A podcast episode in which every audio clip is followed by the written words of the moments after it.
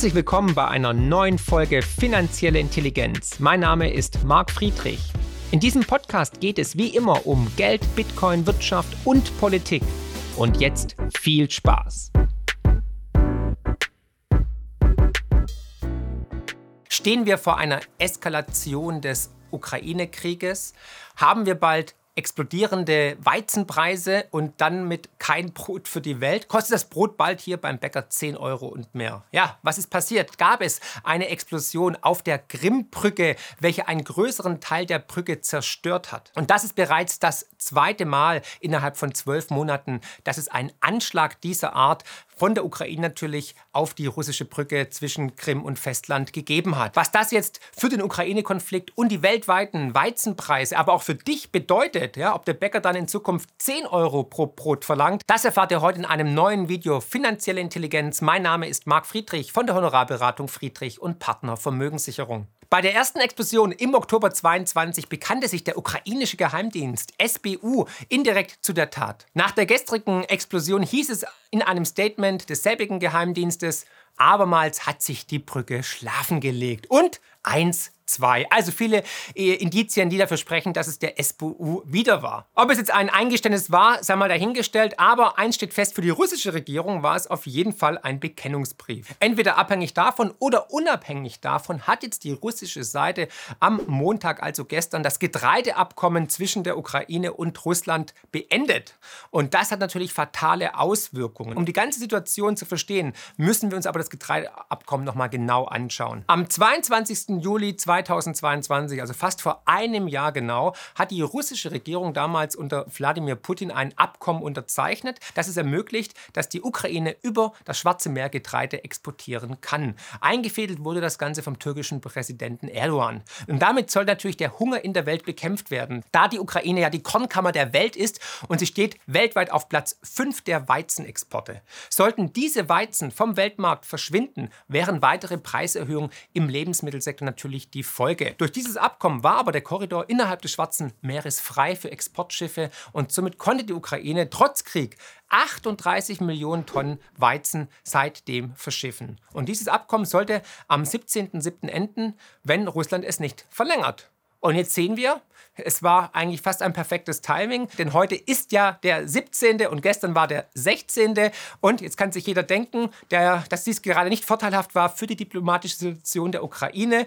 Natürlich kann man auf der einen Seite behaupten, na gut, vielleicht wollten es die, die Russen sowieso beenden, ja, und die, der Angriff hat nichts damit zu tun. Das sind die O-Töne des Kremls. Auf der anderen Seite kann man natürlich auch sagen, was die Ukraine sagt, dass jetzt die äh, Russen natürlich sagen, nee, wegen der Brücke haben sie es nicht verlängert. Der Weizenpreis hat darauf natürlich sofort reagiert, ist erstmal nach oben geschossen, aber seit dem Hoch in 2022 ist er zusammen mit der allgemeinen Inflationsrate in eine Abwärtsbewegung übergegangen.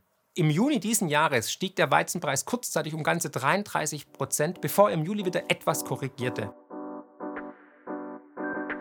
Finanzielle Intelligenz könnt ihr übrigens auch lesen und zwar in Buchform mit meinem neuesten Bestseller Die größte Chance aller Zeiten und natürlich unserem kostenlosen Newsletter mit spannenden Analysen und Prognosen zu Bitcoin, Gold und den Finanzmärkten.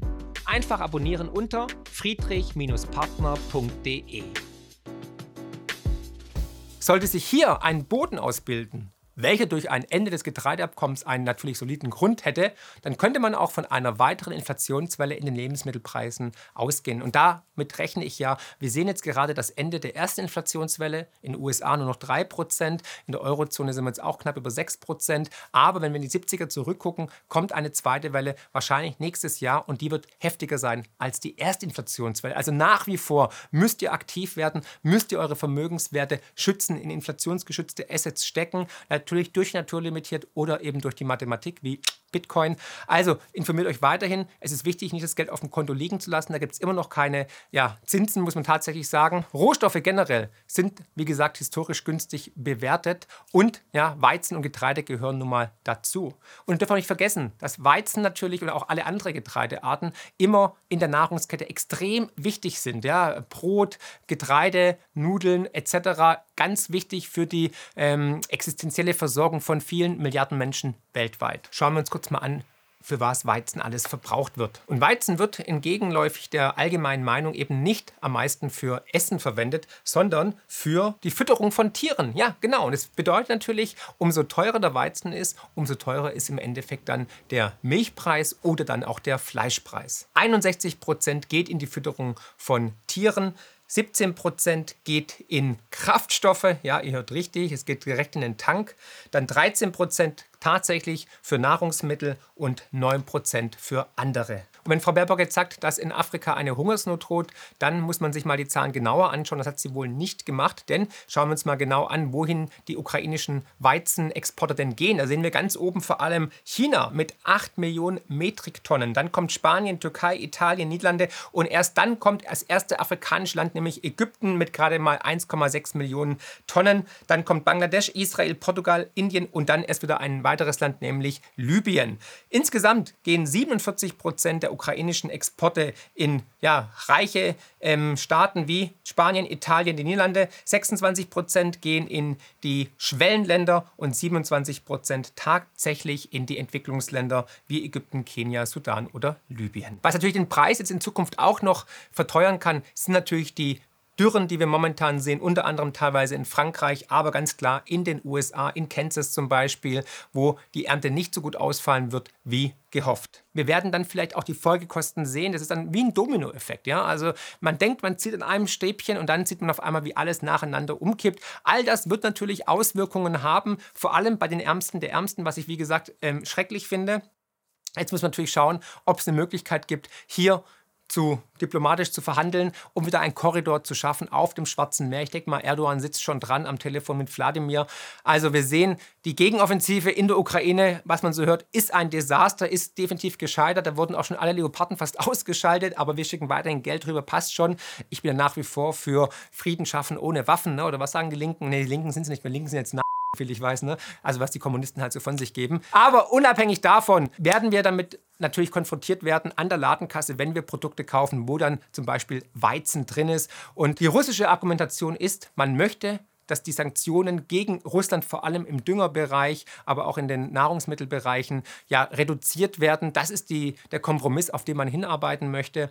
Der Westen sagt natürlich, dass die Russen momentan Millionen an armen Menschen in Afrika als Geisel nehmen, als Schutzschild nehmen, um ihre Interessen durchzuboxen. Es ist, wie gesagt, eine komplexe Situation. Ich bin natürlich auf deine Meinung gespannt, wie du das siehst. Generell leiden natürlich immer die darunter, die damit nichts zu tun haben, die Ärmsten der Armen. Das finde ich schrecklich und deswegen vielleicht vielleicht bald kein Brot mehr für die Welt. Und damit auch das Video von Anthony Lee unbedingt anschauen, der ja hier gesagt hat, dass es einen Krieg gegen die Bürger, gegen die Landwirte in Europa gibt durch die EU, was auch fatal ist. Ich bin auf dein Feedback gespannt. Ich würde jetzt auf jeden Fall aktiv werden. Vorräte sind immer gut zu haben, weil noch sind die Preise einigermaßen günstig. Vor einem Jahr war es noch günstiger und vor dem Krieg natürlich noch viel günstiger. Wenn ihr Unterstützung braucht, wenn ihr Hilfe braucht, meldet euch gerne. Ansonsten bleibt tapfer, teilt dieses Video, lasst ein Abo da und denkt immer daran, ja, trotz Wahnsinn, da draußen ist die Welt besser, als immer glauben. Herzlichst, euer Marc.